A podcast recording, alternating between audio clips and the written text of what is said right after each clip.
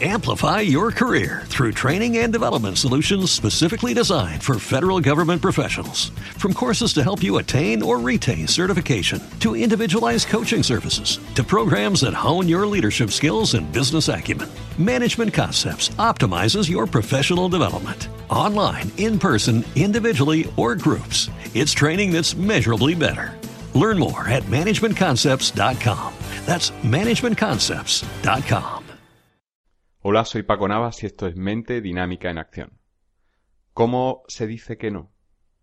Porque si te das cuenta, estamos en una sociedad de, de bien quedas en la cual nosotros tenemos muchas veces un, un papel, un papel activo.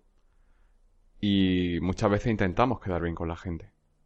Y eso implica que muchas veces decimos que sí, cuando realmente queremos decir que no. Y el decir que sí a algo que, que realmente sería un no, un no rotundo, responde muchas veces a causas de no querer herir a los demás, pero lleva implícito debajo una creencia de que los demás son más importantes que yo.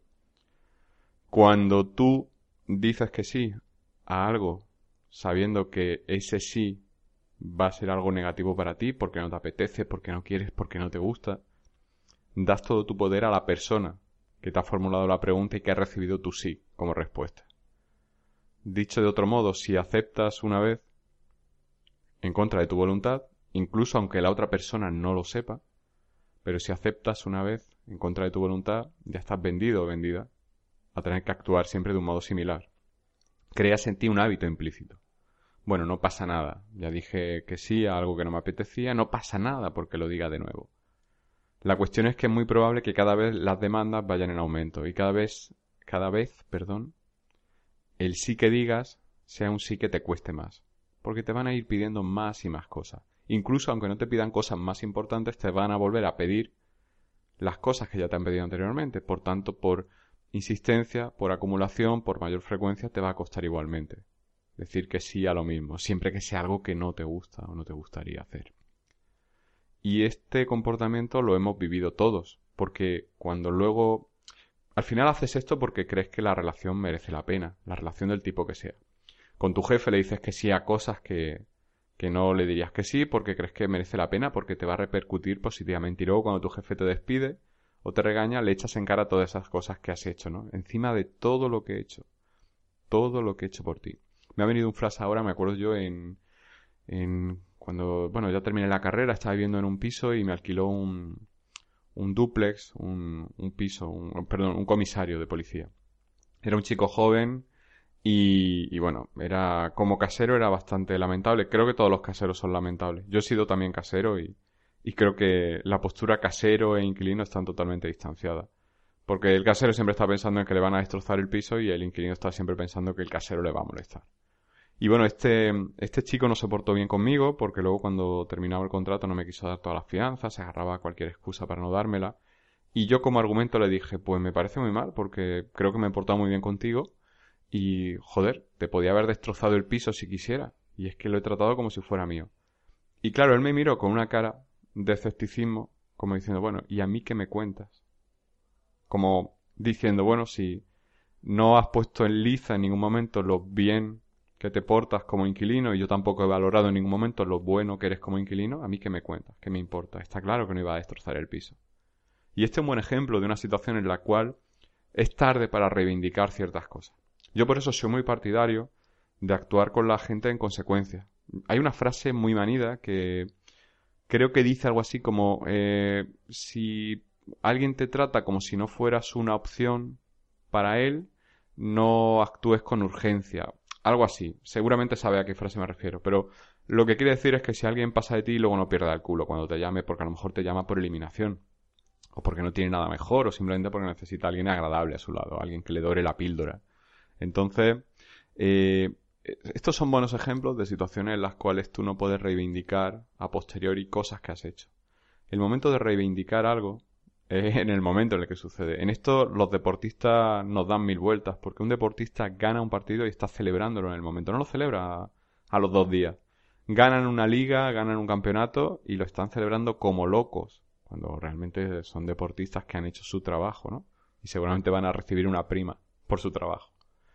pero lo celebran en el momento. En otros trabajos eso no pasa. Tú en tu negocio no celebras cuando cierras una venta, cuando tiene un buen trimestre, o en tu oficina no te quitas la camiseta y empiezas a tirar champán sobre el jefe cuando consigue una buena comisión. Pero en el mundo del deporte está, está todo permitido, permitido, perdón, son otras normas. Y aunque sea muy ridícula la comparación, pero un buen ejemplo de cómo se reivindican en ese momento los jugadores. De hecho, los jugadores que consiguen un campeonato inmediatamente intentan renegociar su contrato, se han sido importantes en la consecución del mismo. Eso no lo hacemos en la vida real, no lo hacemos en las relaciones, no lo hacemos cuando, por ejemplo, si tú haces muchas cosas por alguien y le dices, bueno, ya podía empezar a hacer algo por mí, estás negociando muy mal, porque ya has hecho todas esas cosas por esa persona. Ya no tienes poder de negociación ya no tiene valor porque ya lo has hecho sin esperar nada a cambio. O sea que simplemente la moneda que te van a dar a cambio son promesas de que te lo darán porque saben que perfectamente funciona sin tener eso tangible, sea lo que sea a nivel emocional, físico, incluso a nivel mental. Sin eso funcionas perfectamente. Por tanto, has perdido valor, no tienes valor de negociación. Y esto eh, quiero que lo apliques en tu vida porque si no te das valor a ti y por tanto no das valor en las negociaciones que tienes con los demás, o en las interacciones que tienes con los demás, te van a tratar como una persona que no tiene valor. Y tú te vas a sentir infravalorado o infravalorada. Y al final te tienes que dar cuenta de que gran parte de eso que te llega es algo que tú permites y que incluso tú siembras la semilla para que esa planta brote y te traten de un modo o te perciban de un modo como poco valor. Aquí, por ejemplo, si eres padre o madre, verás que tus hijos te, tratan como si no tuvieras valor porque saben que siempre va a estar ahí. Afortunadamente hay etapas y llegará un momento en el que si va todo bien, tus hijos te traten como una persona, te valoren como la persona que eres y lo que has hecho por ellos, seguramente cuando ellos estén en tu rol de padre o de madre. Y esperemos que antes, porque eso significa que tenéis una relación sana y que ha madurado. Pero al final lo más ingrato es que alguien sepa que vas a estar ahí para él o para ella siempre y por tanto te puede tratar del modo que sea. Y si tú en ese momento no te impones, y no dice yo no quiero que me trates así, yo me merezco algo mejor, si quieres tratar conmigo tienes que respetarme y darme estos mínimos, que son los mínimos que yo te doy, si eso no se impone en ese momento la relación se vicia. Y hay una relación en la que una persona domina a otra. Como te digo en el...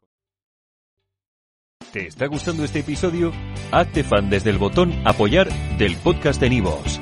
Elige tu aportación y podrás escuchar este y el resto de sus episodios extra. Además, ayudarás a su productor a seguir creando contenido con la misma pasión y dedicación. Amplify your career through training and development solutions specifically designed for federal government professionals. From courses to help you attain or retain certification, to individualized coaching services, to programs that hone your leadership skills and business acumen, Management Concepts optimizes your professional development. Online, in person, individually, or groups, it's training that's measurably better.